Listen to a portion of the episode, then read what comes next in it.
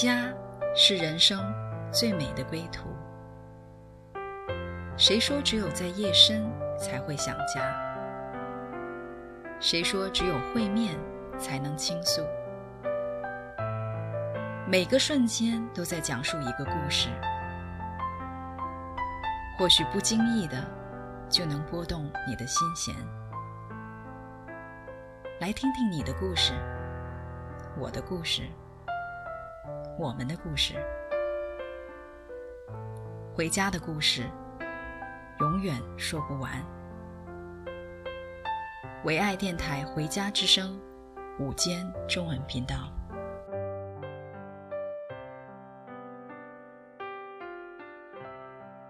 亲爱的听众朋友们，你们好，我是主持人 Debra，欢迎你们收听《回家之声》，聆听我新栏目。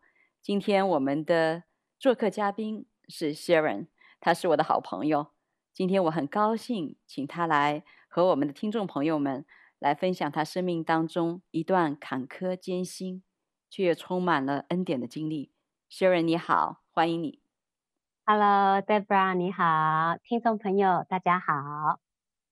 Sharon，你可以先和我们的听众朋友们聊一下你的家庭背景吗？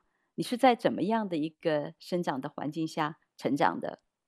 嗯，好，我是生长在台湾。嗯、那我爸爸妈妈他们以前是务农，然后从乡下到北部来，北部的 city 里头来。那我爸爸妈妈都是佛教徒，我妈妈啊、呃、是非常虔诚的佛教徒。嗯，他从我从我们小时候呢，他就带着我们到台湾各地的庙宇，从南拜到北，从北拜到南。对，那我是在这样子的，对，我是在这样的家庭当中长大的。嗯、那长辈都说我很有佛缘，所以以前呢，我读佛经，我也背佛经，嗯、然后寺庙里头的一些活动，我也都参与。是，那爸爸呢？爸爸，爸爸比较沉默寡言，他、嗯、对他的性格就是比较不太讲话的。嗯、对呀，是。所以 Sharon 在啊、呃，我记得你说你在读小学的时候呢，你们家出了一件大事情，让你们家的财务出现很大的状况。你能跟我们聊一下当时的具体情况吗？嗯，好，嗯、呃，我表哥他是做建筑的，那台湾呢、嗯、有一阵子建筑其实是非常的火红，那他。啊、呃，就请我妈妈帮他在在银行里头当那个担保人，银行保证人。嗯、那没想到，啊、呃，那一年就是整个台湾的那个建筑景气突然间就崩了。嗯，那他就就跑路了。那他跑路之后呢，因为我们是他的银行保证人嘛，所以呢，嗯、银行就找上了我的爸爸妈妈。那从那个时候开始，我们就背负了一个非常庞大的债务。那在我小学的时候，大概三十五年、三十五四十年前，那个时候的银行利息其实非常的高，大概就是十八趴左右。嗯，对，所以我们就是从那个时候开始就背负着很沉重的这样子的一个债务。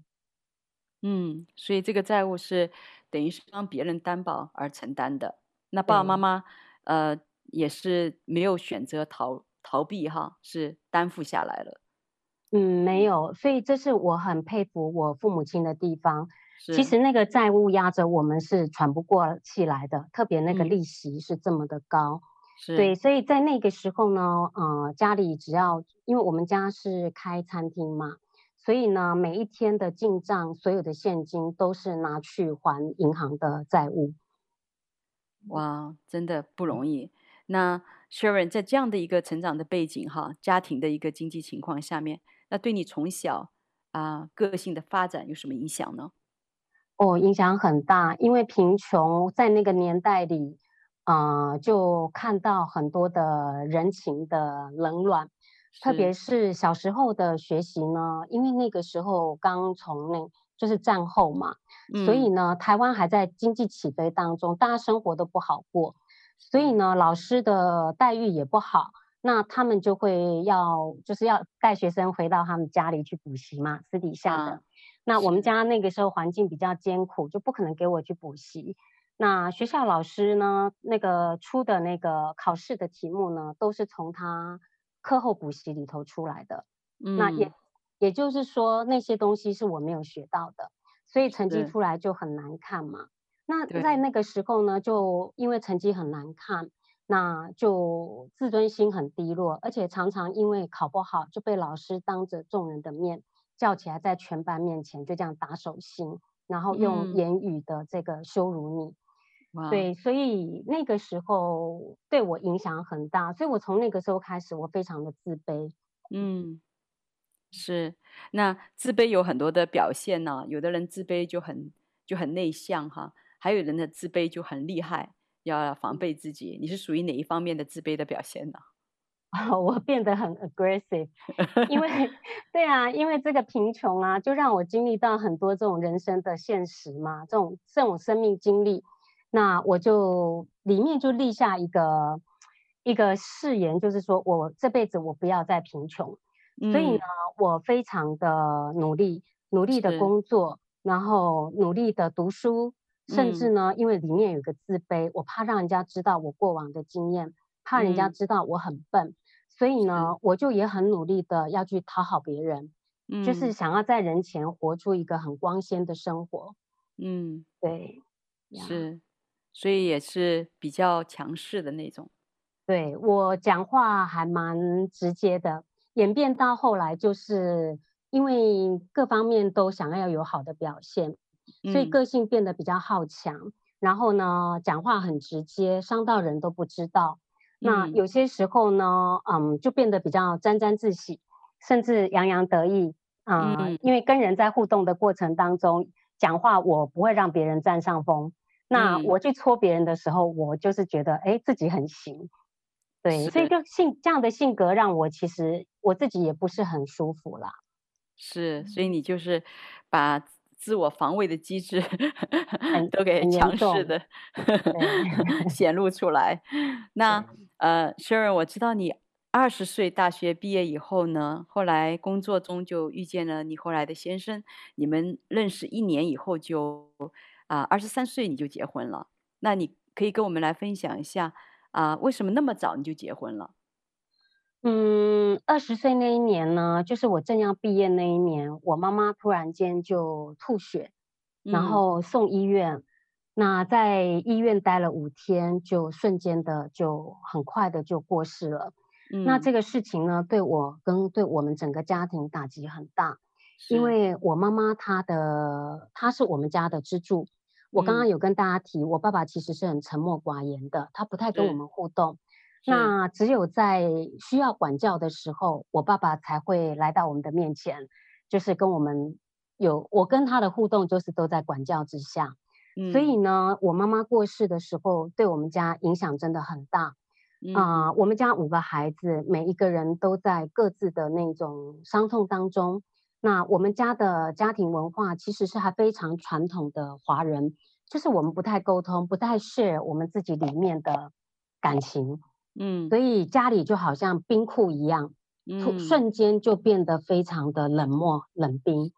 那在这样的情况之下，我那一年毕业嘛，所以我在工作当中就遇见了我的先生。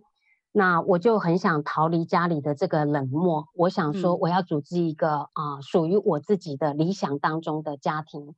所以我们只交往一年，很快的，然后我就走进到婚姻里头去。是。所以说说看，当时先生啊、呃，让你感觉他是一个可以托付的、托付你终身的人的啊、呃，你是怎么样觉得他是可以的呢？你是他有哪一点是特别的感觉啊、呃？你可以脱离一个家，进到另外一个家呢？啊、呃，他大我七岁啊、呃，他非常的成熟稳健，嗯，嗯，然后他做事情非常的细心。那我的个性是属于比较大拉拉型的，嗯、所以他那一部分，对，他那一部分就是我没有的。那那个时候家里的冷冰跟对照，就是那一份的感感觉，我就觉得说啊，这就是我想要的。而且就是在经济上，他也比较不虞匮乏，因为我有跟大家提到，小时候我穷怕了，是、嗯，所以在这样各方面的考量之下呢，那我就进入到婚姻里头了，就选择就是结婚。是，所以结婚对你来说，一方面有一个家，另外一方面在呃家境在这个经济上面也有一个保障，所以你觉得这是一个安全的，是可以依靠的。那你们结婚以后，你们的婚姻生活是你所预期的吗？是这样的，是一个这样的一个家，是你所啊、原来所期待的吗？啊、呃，因为太年轻就结婚了，而且彼此啊、呃、认识不清嘛，结只有交往一年就走入婚姻，嗯、婚后啊、呃、我才发现他还蛮蛮蛮日式教育的男人，也就是比较大男人主义。然后我并不是 小女人，我的个性呢，跟大家跟刚就是跟大家有分享过嘛，我也是就是属于比较那种比较那种激进型的。所以在这样子的比较强势的，所以在这样子的过程当中，我想大家可以想象，就是那个是冲突不断，大大小小的生活习惯里面，跟各方面大大小小的冲突非常的严重。嗯，所以你们后来就是在这样的一个冲突当中，但是后来你们好像生了一个孩子，那对，在生孩子前后，你们有没有？啊、呃，有改善了你们的关系。其实，嗯，生完孩子之后啊，反而更严重，因为在生孩子之前呢，啊、嗯呃，我们至少我们冲突还会沟通。是。那生完孩子之后呢，反而不沟通啊、呃，他只要我照着他的理念、他的想法去做。嗯、那如果不这么做啊、呃，有些时候他就会比较。比较就是用言语上面的暴力，那我也曾经被他家暴过，被他打过，嗯，对，然后后来他才讲说，反正我生了孩子之后，我就不会跑了，嗯，对，所以就是说啊、呃，变本加厉啦，那我们的状况呢就越来越严重，嗯，那我们的婚姻其实就让我让我很痛苦啊，那痛苦到甚至。甚至我都觉得说人生活着很没意义，嗯，对，所以在这样子的一个情况底下，我越来越瘦。其实，啊、呃，我现在就已经是蛮瘦，但那个时候比现在还瘦。我那时候瘦到三十八公斤，哇，那真的是很瘦哎。对，当时 Sharon，你刚刚讲到，就是说你小时候跟妈妈去拜拜，所以啊、呃，你也在这个拜上面你是很虔诚的，你甚至能够把那个那个佛经给背下来哈。那这个时候，这样的一个信仰啊、呃，有帮助到你吗？你会想到去再继续拜拜吗？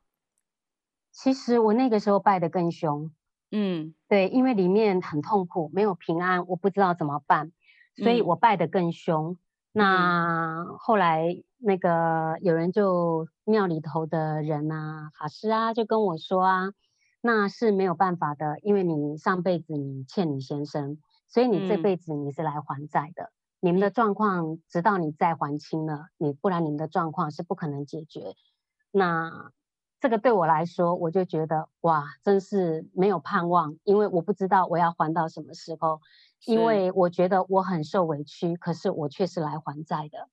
所以在这样子的一个生命光景中，啊、嗯呃，让我在我女儿小学二零零三年小二要升小三的那一年呢，我就。啊、呃，有一天我站在我家十楼，嗯、我我家住十楼嘛，我站在那个地方，嗯、我就想啊，人生就这样子了，嗯，对呀、啊，就想说跳下去算了，因为太苦了，我撑不下去了，我觉得我已经不知道我可以怎么做，是，对，所以这样的一个原来的一个信仰，让你感觉没有盼望，你也感觉非常的消极负面，因为你你等于做不了什么事情，你只能够啊、呃，很很。消极的去接受那个结果，就是你上辈子做的不好，这辈子就来还债的。所以你总怎么做，你都是在还债的里面。嗯，那在你刚刚讲到，就是二零零三年呢、啊，就是一个已经走到绝路的这个时刻。那你有没有想到过家人呢？因为常常我们在夫妻冲突的时候呢，就会想到说，哎，向我的家人，向我的朋友啊、来寻求帮助。你有没有当时是怎么想的？嗯，我其实我的状况，我从来没有跟我娘家的人提过，因为当年我要结婚的时候，我爸爸是反对的。是。那我的个性呢，想做什么我就做什么，嗯、所以我就不顾一切的，我想结婚嘛。那所以呢，嗯、这个后果呢，就自己承担。我在婚姻里头所有的痛苦、所有的经历，我都没有回家讲，因为我觉得这是我自己的选择。嗯、那我也没有跟身边的人求助，因为我里面有以前的自卑在我的里面。我觉得这个东西我不想让人家知道，我不想让人家看不起我，觉得说啊，你这个人很失败。嗯、对，所以我其实是怪。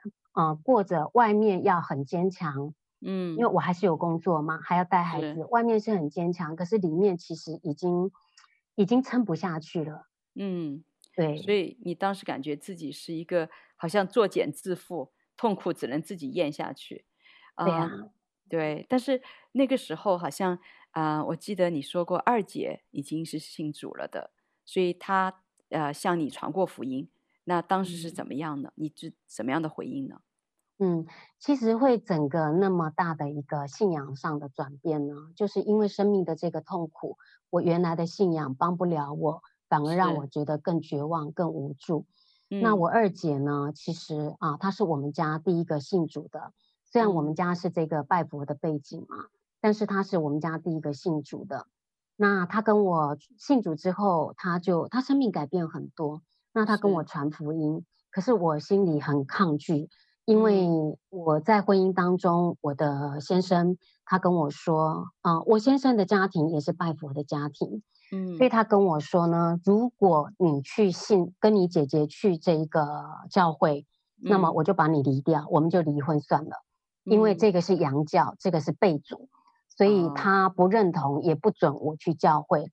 所以呢，我姐姐这样子跟我传福音传了七年。那在这七年当中，嗯、我们甚至也为着这样传福音的过程呢，我们吵架吵得很凶。嗯、我跟我姐姐说：“你如果再跟我传福音，我们就不要往来了。”哇！过去我是这样子在抵挡这个宗教，对。嗯、然后在二零零三那一年，我刚刚跟大家提嘛，就是我觉得我的人生已经走不下去了。是那在那一个当下，我很很奇妙的是，其实我娘家的人呢不太来拜访我，因为我的先生不喜欢我娘家的人，嗯、他的家世背景比较好，那我们家是小康，嗯、所以呢就感觉上有一点瞧不起，这是我后来才知道。嗯、那我娘家的人在跟他的互动过程当中，因为很不舒服，所以他们也不来拜访我。嗯、那有一天就在我就是我姐姐跟我。我两个姐姐，她到南部去看我妹妹，嗯、然后从南部上来的时候，嗯、我家住桃园，嗯、就会经过我家嘛。嗯、那那个时候呢，他们两个就突然想说：“哎，要不要进去看看秀英啊？”嗯、哦，很久没看到他，他们就有感动，因为两个那时候大姐跟二姐都信主了，嗯、他们就说：“哎，要不要去看看秀英啊？有感动哦，要去去看看她。嗯”所以他们就来到我们家。那那个时候来我们家的时候呢，就看到我。我的箱，我的行头啊，我的家当打包了好几箱，因为那个时候我正准备想说啊，嗯、跟跟我先生分居，我想说搬到我开补习班嘛，那我补习班后面还有很大的空间，我把它装潢起来，当成一个可以住的住家，所以我打算搬到我补习班那边去。嗯，那我姐姐他们来，哎，想说我们家怎么堆那么多箱子打包在那边？他问那个是什么？哇！我整个人哗撑不下去了，我就哭着跟他们说：“说我的婚姻走不下去了，我要搬出去。”嗯，那以前他们不太知道我的状况嘛，是对，在那天才知道说哦，事情这么严重。嗯，对，然后他们，我姐姐就其实有一段时间，她只是为我祷告，她不再跟我传福音的原因是我跟她说：“你再跟我讲耶稣，你就不要，我们就不要往来。”嗯，所以在那一天呢，他们两个。就再次跟我传福音，也为我祷告。嗯、哇，对呀、啊，对，所以那我在那一天呢，他们为我祷告的时候呢，嗯，其实，在跟他们讲我的事情的时候，已经就哭得稀里哗啦嘛。嗯、那他们为我祷告的时候，又哭得稀里哗啦。是。那后来呢，他们带我去就是教会里头啊、呃，认识他们的小组长，请他们的小组长为我祝福。嗯、那他。我的个性其实是很好强的，我不会把我的软弱在别人的面前。那一天，对，那天在教会呢，那小组长在为我祷告的时候，哇，我也是哭到不行。嗯、那很奇妙的是，我的环境没有改变，可是那天我回到家里之后呢，我的心突然变得很轻松。这到底是怎么回事？嗯、我不知道。嗯，但是我知道一件事，就是我里面的那一个重担，那个那个走不下去的那一个那一个痛苦。嗯对，那个绝望好像不见了，嗯，对，就没有想到过要再轻生了，哇！所以我记得你那时候说你参加了有个很重要的，就是有个两天一夜的教会的一个遇见神的一个特会哈，在那个营会当中，你有一个很奇妙的一个遇见神的经历，你可以跟我们的听众朋友们来分享一下吗？嗯。那我就在他们那个小组长为我代祷之后嘛，就是祷告之后呢，他就鼓励我说：“哎，教会现在有办两天一夜的遇见神营会，你要不要来参加？”嗯、那那个时候我根本不知道那是什么，嗯、我我就说，因为想说反正人生已经这样子了嘛，我就去试试看。他们说对我会有帮助的，你会遇见神。嗯，那后来我就去参加了。那去参加的啊、呃，第一天。晚上的那一场，啊、呃，因为我的性格是到一个地方呢，我都会躲躲在角落，我不会凑到人群里头。特别在那个时候，我的生命光景因为很低落，我不太想跟人家互动，不太想跟人家介绍我自己，嗯、所以我就坐在最后面。那也想想说，万一啦，想要落跑的时候，我从后面，对，我从后面溜走比较容易。那在那一天很奇妙。我有一个很奇妙的经历，我后来才知道，原来那是神来造访我。嗯，因为那一天我就突然间被一团光包覆住。嗯，我看不到外界，他们外界在讲什么，在做什么，我都看不到，我只看到那一团光。那我不知道那是什么。然后突然间呢，啊，我过去婚姻生活当中十几年来，因为那个时候是二零零三嘛，那我一九九一结婚的。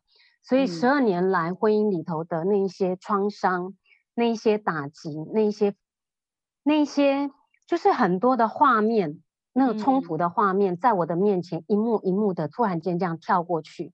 嗯、那有一些是我忘记的，因为我刚刚跟大家提过，我的个性其实很大条，嗯、那很大条就是很健忘，我不是 我我忘东西忘得很快，所以有些东西是已经不在我记忆里头的。但是它在我的面前出现，嗯、那这样子是持续多久？我没有看时钟，我并不知道。嗯、但是在那一个事件过之后呢，我突然明白过来，以前我都觉得是我先生伤害我，嗯，但是在这样子的一个过程当中，我突然明白过来说，原来我的性格也伤害他，嗯、伤害的不轻，嗯，对，所以神就让我看见。那所以从那天以后，很奇妙的一件事情是，我里面的力量，嗯突然好感觉好像那个火起来了，嗯、我就不再想说要放弃这个婚姻，我觉得我可以再努力看看，所以后来我就没有搬出去，嗯，但但是呢，啊、呃，我们就是有签了那个分居协议一年，嗯，那我就是我们就是还在同一个屋檐底下，我跟女儿睡嘛。那我们同一个屋檐底下这样生活一年，嗯、那因为在那个时候，我一个这样遇见神的经历，还有教会的弟兄姊妹，我们小组里头的弟兄姊妹为我祷告，我后来就有去参加小组。嗯、那小组长呢，每个礼拜会带我一次，就是一起读圣经，一起跟神祷告，嗯、一起分享。所以在那一年，那一年当中呢，很奇妙的是，我里面的那一种痛，里面的那一个绝望，哎。嗯突然间，突然间就不见了。那我就觉得说，啊、呃，我想要努力看看。那这个努力呢，我就是在这样子大家的一个陪伴底下，小组长也教我可以怎么做。当遇又遇到冲突发生的时候，我可以怎么做？嗯、那那个时候呢，我就试着做做看。嗯，所以呢，啊、呃，在这样的情况之下，啊、呃，神修复了我们夫妻之间的关系。嗯。所以你那时候开始学习这个婚姻的真理，也开始学习忍耐，啊，心也被恢复，也有力气，有这个力量，啊，重新的来爱，来恢复，啊，那在这个过程当中，你也看到，啊，真的就是人的尽头是神的起头。原来你以为是一个受害者，但是你后来心态转过来，看到自己在婚姻当中也伤害别人。那这个这个改变呢，是从自己开始的，所以真的很感恩。好，那我们现在先来听一首歌啊，这首歌的名字叫做《恩典之路》啊，在这个恩典之路的时候啊，我们在放的时候啊，我们再继续的啊，在这个过程当中来了解啊，Sharon 后面会来讲他这条路是怎么样走过来的。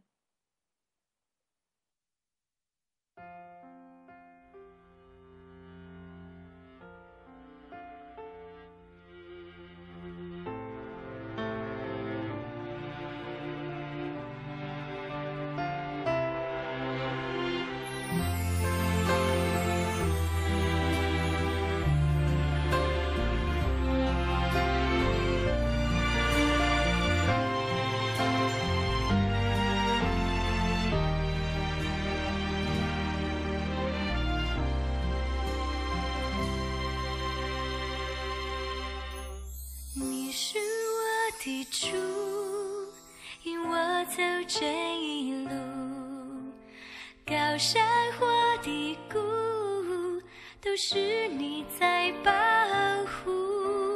万人中唯独，你爱我，认识我，永远不变的许，这一生都是祝。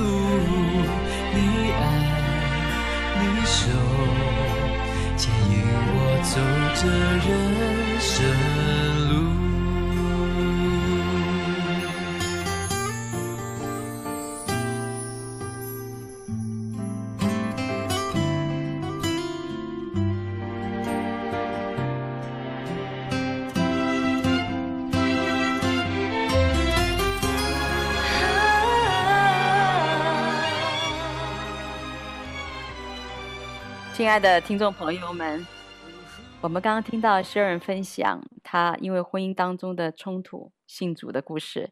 那现在我们继续来听他的故事，Sharon 啊，那经历这些的婚姻被挽回，那你们后面婚姻又怎么样了呢？嗯，二零零三年之后呢，啊，婚姻被修复之后，我们就很很好，而且关系呢，真的很感谢神。啊、呃，那个关系就好像回到了以前那个恋爱的那个状态，就是有重新那个在，嗯、就是感觉那个婚姻就是感觉重新活了过来，甚至比以前更好，因为冲突变少了。嗯、是，但是呢，嗯，我因为比较顺了嘛，是啊，婚姻也顺了，那所以呢，我后来就在这样的过程当中呢，我就渐渐的又没有去教会。啊，好、嗯，以前的那个信仰的那个背景，我觉得我用以前的信仰的背景来信耶稣，嗯，以前就是有求嘛，就是你有需要才来到他面前，没有需要你就不需要。所以呢，对我的问题，婚姻状况整个都解决了，好像就幸福美满的日子就这样就好了。所以呢，嗯、我又回到我以前的那一个生活模式。是，所以那个时候你信主。是为了解决呃婚姻的难处，而神还没有真正的成为你生命的主，所以，但是当时家中又发生了一件非常大的事情，让你的婚姻和信仰都受到很大的一个震动，啊、呃，你可以跟电台前的听众朋友们聊一下吗？嗯，二零零八年，也就是五年之后呢，啊、呃，我我婆婆她因为身体的状况，嗯、还有家里的啊、呃、许多的因素。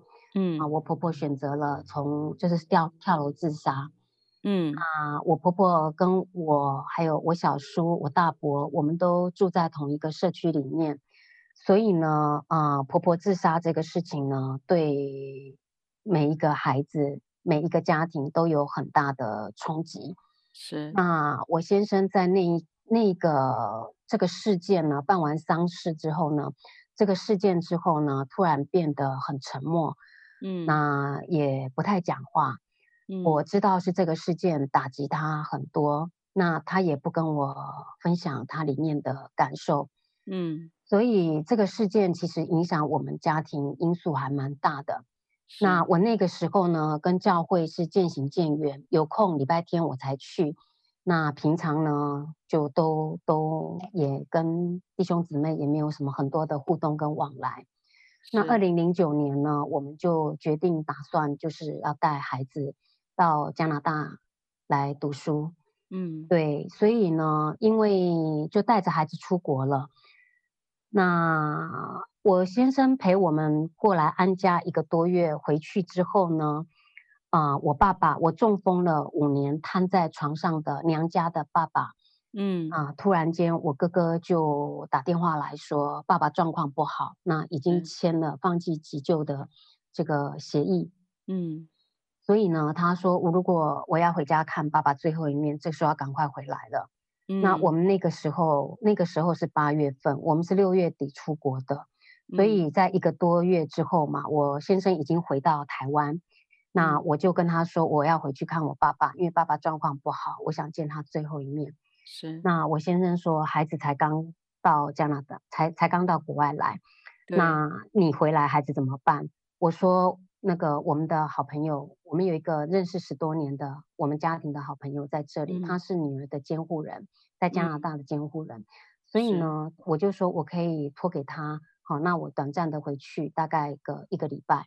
至少我我说我没有看到爸爸最后一面，我一辈子我都会遗憾的。对，那他不认同，他不同意。他说老人家中风进出医院是常态。嗯，那如果以后常常这样，你是不是就要常常回来？孩子怎么办？嗯，我说我哥哥已经放弃前急救了，这是最后一次了。嗯，所以呢，他就下了一句，嗯，我跟大家提过吗？他是比较就是大男人式的那个日式教育。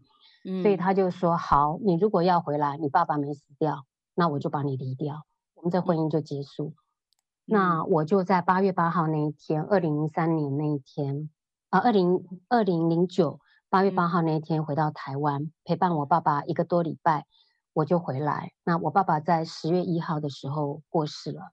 嗯，那因为我没有听他的话，所以我回到台湾八月份回到台湾那一个礼拜，他天天打电话叫我回去签。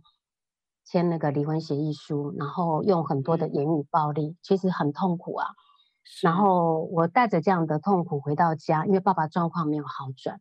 十月一号爸爸过世之后呢，啊、呃，从那一天开始，因为我爸爸在我八月八号回去的时候没有过世嘛，那他话说，如果那个时候你爸爸没有死掉，我我们我们就离婚。嗯，所以从那个时候开始，二零零九年。啊、呃，那个时候开始，他就只要我们有互动，在海外，不管是透过书信或者是电话，嗯、或者是一年一次会带孩子回去跟他相聚嘛，只要有互动，他就会用很多难听的话，啊、呃，很多的糟蹋的话，啊、呃嗯，要你签协议书，威胁利诱都来，嗯，对，所以我其实二零啊零九年年底。这样的事情，嗯，爸爸过世，其实让我里面很痛苦，因为我觉得父母华人嘛，嗯，父母之爱不远游。那我离开我爸爸，到还带孩子到国外来，爸爸这样死掉了。最后一面，十月份的时候他走的时候，我是没见到，但是八月份有回去陪他了。那那。那个时候呢，就是那里头的伤痛，又外在加上不能理解为什么这个人会这么的啊，要怎么说呢？那个时候的感受就觉得说，怎么会这么的无情呢？我正在承受这样子丧父的伤痛，是啊，那还是在这样的情况底下不断的逼迫，然后又面对到孩子刚来到家，来到国外读书，啊，有很多的不适应。所以孩子心里也很苦，常常会跟我讲他很痛苦的事情。嗯。所以就是在这样子多方面的事情压着我的情况底下，我又再次倒了，又再次倒下来。嗯。所以每一次孩子去读书的时候，我就瘫在家里，什么事我都没办法做，躺在那边哭，嗯、哭到睡着了，醒了又哭，然后就哭到孩子回来，嗯，从学校回来，对，因为为着他，我觉得他已经很苦了，我不能再让他承担我这一部分，所以我就会表现的好像没有事情一样，在孩子的面前。嗯对，所以在这样的情况底下呢，我其实又又过往那个负面的那个那个念头，就是想要自杀的念头，是又出来。那很奇妙的是，在有一天，有一天孩子去上课了，我又哭嘛，躺在那边哭。嗯、这个啊、呃，跟我其实耶稣一直在我身边，我不知道，但是我跟他渐行渐远。嗯因为我自从婚姻平顺之后，我就不要他了，我就又过我自己的生活。嗯、那在这个情况底下呢，那一天耶稣又来找我，嗯，他又来找我，他他对我的灵，我知道他对我的灵来说话，因为那个时候我里面突然间就哭得很难过嘛，哭得很伤心，然后一阵的爱，一阵的平安。进到我的里面来，嗯，所以我从那一天开始呢，很奇妙的，我的外在环境也是没有改变，是，但是我的整个人就起来了，我不再哭了，嗯，对，然后我就跟耶稣说：“谢谢你，我离开了你，我过去拒绝你七年，你还是来找我，你找我之后，我平顺之后，我又不要你五年，那你还是在我痛苦的时候，你主动的来找我。”所以从现在开始呢，我说我要过一个不一样的生活，我要把我的生命献给你。所以从二零零九年年底，二零一零年年初，我就嗯啊读经啊、祷告啊、敬拜啊，然后教会的活动啊，教会有需要啊，我就很积极的啊，因为孩子上课的时间都是我的嘛，他不在的时间，那时间都是我的。所以呢，在这个过程当中呢，啊，我发现真的，我整个灵呢被神，那什么叫灵魂醒过来？从那种一种在那种打，好像趴趴熊打趴在那边，到可以起来这样子跟随神，然后嗯、呃，开始起来服侍神之后呢，哇，每一天真的是过得很开心呀。对，是原来是自己撑着啊、呃，因为要成为孩子的精神支柱。但实际上自己里面已经没支柱了，啊、呃，到后来呢，神再一次来兴起你，再一次加添给你力量，所以你真的看到自己，其实，在这一切的难处的里面，那不离不弃爱你的啊，就是这位神，所以很深的经历到神的扶持，在你身心灵疲惫的时候，啊，嗯、对，所以你非常想要给我们的啊听众朋友们来介绍这首歌，你的爱不离不弃。所以我们也在愿这首歌也来祝福到我们听众啊！如果你在一个不容易的关系的里面，知道耶稣爱你，他不放弃你。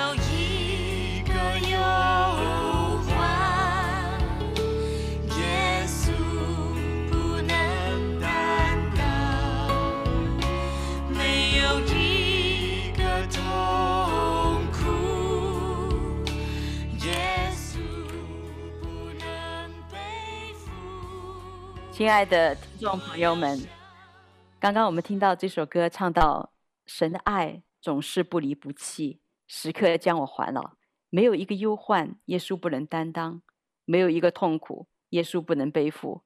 神爱你就爱你到底，他的怜悯如江河永流，他必永远纪念与你所立的约，使你领受丰盛的恩典。Sharon 虽然是当时是吃饼得饱。啊、来信主的，但是呢，嗯，在这个过程当中，主不断的找到他，主是信实的，主没有放弃他。Sharon 说，啊、在这个二零零九年的那个啊、奇妙的这个经历，让你再一次回到神的面前，啊、那你能不能跟我们讲一下后来这个，嗯、在这个婚姻里面的挣扎，啊、神是怎么样带领你的？嗯。接下来嘛，刚刚我就跟大家提过，啊、呃，我的先生就不断的要，就用百般的威胁利诱要我离婚，嗯，但是呢，我就是每一次都来到神的面前，跟神祷告，跟他倾倒我里面的痛苦。那教会的那一个小组啊，小组长，还有我们的牧师啊、呃，也都为我祷告，也都陪伴我走这一段。所以呢，二零零九到二零一三，照道理来讲，应该是要很痛苦的。但是呢，很奇妙的是，我里面是很轻快的。嗯，也就是说啊、呃，痛苦会来，但是我里面不受这个痛苦的影响，嗯、那过得很开心。那我也开始服侍神嘛，在青年牧教会的青年牧区服侍神。那每一天呢，就是都很开心呐、啊，可以做什么我就做什么。那我们家对外打开，青年牧区的那个年轻人很常到我们家里来，对，不管活动啊、开会啊、各方面啊，就很多年轻人常 很喜欢到我们家里来，因为我们家可能我在猜是有很有那个神那个爱的氛围在我们的家里面，所以年轻人都很喜欢到我们家里来。是，我记得，呃，Sharon 你说就是在二零零九到二零啊一三年这四年哈。啊，虽然虽然先生一直在就是逼迫你要离婚，但是呢，你一直靠着主的力量呢，啊，就是在这个婚姻里面，你就一直持守，啊，直到后来，啊，连女儿看到就是这样的一个啊爸爸的逼迫呢，她也开始劝你离婚了。所以对你来说，当时是一个很大的挣扎，是到底是再再继续的持守下去呢，啊，还是放手？我记得那时候你跟我讲，你是有机会来到神面前有一个祷告，你能不能跟我们分享一下？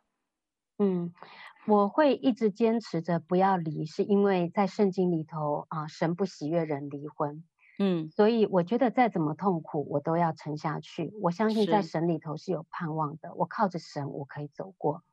但是呢，因为在二零一三年的时候呢，嗯，状况很大，那一年女儿已经大学要进大学。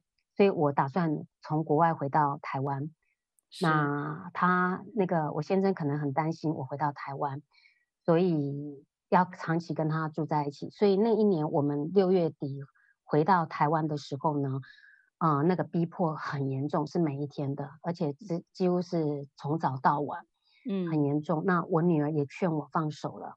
那我在那个时候呢，我就祷告，那也跟我们家牧师找他一起祷告，一起交托。那圣经那时候有一句话进来，就是若那不信的人要离开，就让他离开吧。嗯，对。那这一句话进来的时候，我当然还是继续祷告。那里面突然有一个，我跟神说：“主，我要放手了，我撑不下去了，我真的要放手了。”嗯，对。那那时候有一个极深的平安，嗯，突然进到我的里面来。是对。所以在那个时候，我是在二零一三年，我就结束了我这一段。啊、长达二十二十年左右的婚姻，嗯，所以 Sharon 这一段婚姻艰难的历程，靠主走过来以后呢，啊、离婚了以后，我知道就是当时因为你还没有工作，所以这个在在各样的收入啊各方面啊、对你来说都是一个信心的挑战。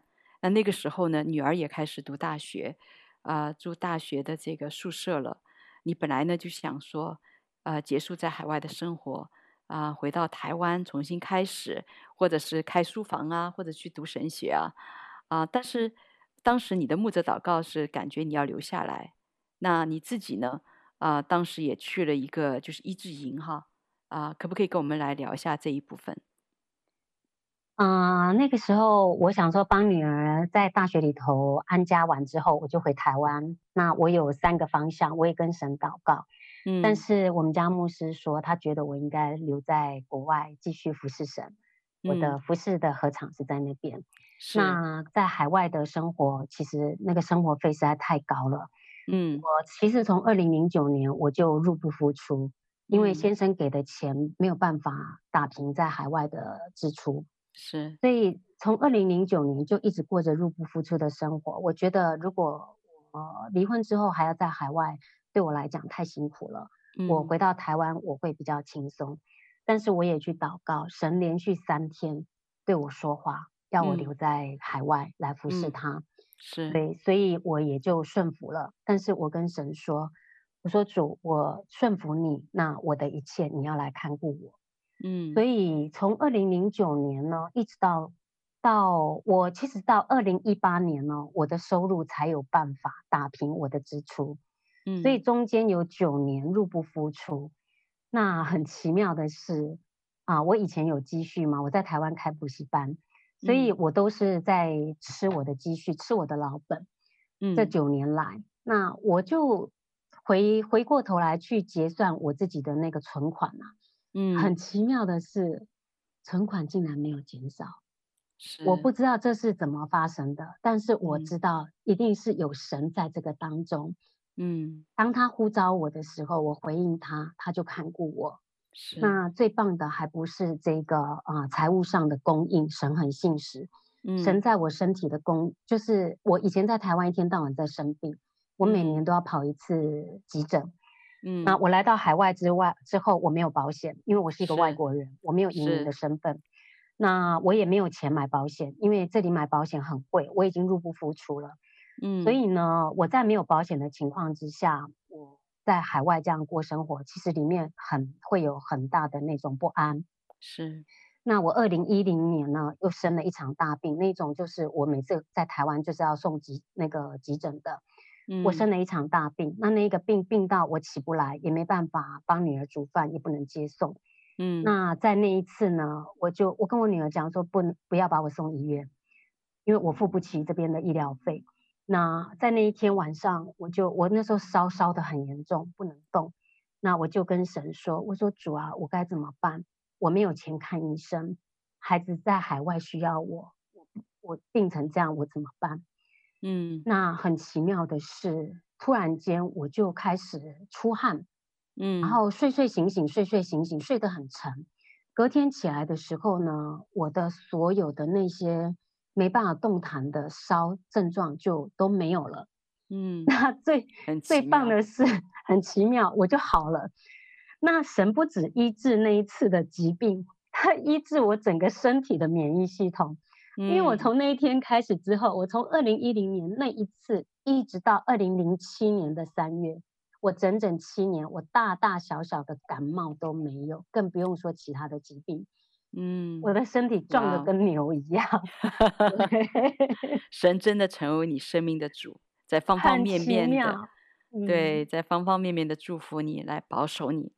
啊、呃，那在这段时间里面，啊、呃，我也听你说过，就是啊、呃，不仅你自己经历这样一个奇妙的恩典哈，而且当时你们是出租房很小的那个出租房，但是因为带这个青年呢，你们就开放你们的房间啊。呃而且招待他们吃喝，甚至在这样的一个一个情况，你要照你说的，就是入不敷出的情况下，你照样有供应的，而且神照样在供应你，奇妙，非常 奇妙，真的很奇妙。而且他不只有这个，他还照顾我的女儿，因为我后来服侍嘛，那那个嗯，神呢，我就比较忽略掉我家的女儿，但是神呢，看顾照顾我们家女儿。嗯在他所行的一切事上，在他学校，在他的申请，在他的工作，他都都都为他铺路，都带领他。嗯、是是，而且你讲到就是啊、呃，女儿本来不理解爸爸的啊、呃，因为这个你们的离婚呢，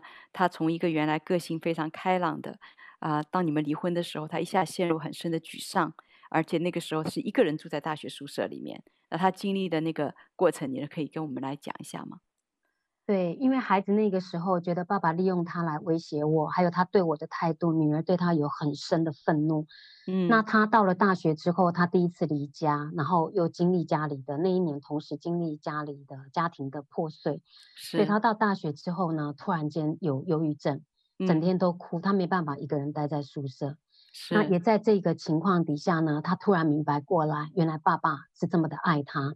因为爸爸从有家庭的情况底下，为着他的教育，嗯，他送到海外来，爸爸承担一个人在台湾孤独的生活，就像他现在一样，嗯，所以在那个当下呢，我觉得神也医治了我女儿的对爸爸的这个愤怒跟不理解，嗯、他开始从那个时候开始呢，每天呢啊，每个礼拜打一次电话给他爸爸，一直到现在，嗯、从二零零三年到现在。那就修复了父女两个的关系，是，而且呢，在这个你也讲到你的就是意志释放的整个过程是经历了两年走过来，所以现在啊、呃、这样的一个牢树已经完全的坐在你的里面，你也不再被这些负面的情绪所辖制了，你心里面有特别的一个平安。那先生其实虽然现在离婚了，但是呢，你们现在也是啊、呃、彼此。啊，已经化解了以前一切的这个 冤仇啊，所以其实很多时候他的他在这边的这个啊存款呢，银行账户是你帮助来打理的，对，所以真的神是化咒诅为祝福的神啊。那我就想特别的啊，请 Sharon 你所走过的这一条啊道路恩典之路哈，来祝福我们在这个电台前的听众朋友们。啊因为真的很多的家庭在经历破碎的时候，就是非常无助的。但是你接受了神的恩典，接受了神的帮助，那你要不要来为我们电台前的听众朋友们做一个祝福？嗯，好。啊，以前我以为我很努力就可以得到我想要的生活，但其实人生人很渺小，真的很无助，遇到事情的时候也很无奈，只能任由环境来摧残。但是耶稣呢？他说：“凡劳苦担重担的人，到我这里来，我就必使你得安息。”他也说：“在世上有苦难，在基督耶稣里有平安。”我的一生真的是在经历这些平安，在经历从耶稣而来的祝福跟安息。啊，如果你的生命当中也在经历一些不容易，耶稣的爱可以转化你的生命，它可以牵引你走人生的恩典之路。所以，如果你愿意敞开你的心，也愿意伸出手来紧握耶稣的手，让他带领你成为你一生当中最美好的祝福。那么啊，如果你愿意，请你把你的手放在你的胸前，可以跟我一起来做一个祷告。嗯，耶稣，谢谢你，在我还不认识你以前，你就先爱了我，因为为我的罪死在十字架上，使我有一个蒙福的新生命。现在。我愿意敞开我的心，接受你做我生命当中的主，使我不再靠着自己活，一生可以依靠你，可以经历生命的蜕变跟更新。愿你时时刻刻的来看顾我，保守我，引导我的脚走在平安的道路当中。奉耶稣基督的名祷告，阿门，阿门。谢谢 Sharon 今天做客我们回家之声午间中文频道。让我们的听众朋友们来听到你感人的生命分享，亲爱的听众朋友们，啊、如果你有你的故事要来跟我们分享，啊、你可以来致电我们的热线邮箱 vo homing at gmail dot com，我们在这里等候你，期待聆听您的故事。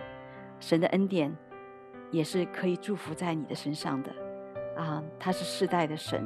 圣经上说：“敬畏耶和华的大有依靠，他的儿女也有避难所。”祝福您的全家，因着因因着认识神，来经历他奇妙的恩典。我们下期节目再见。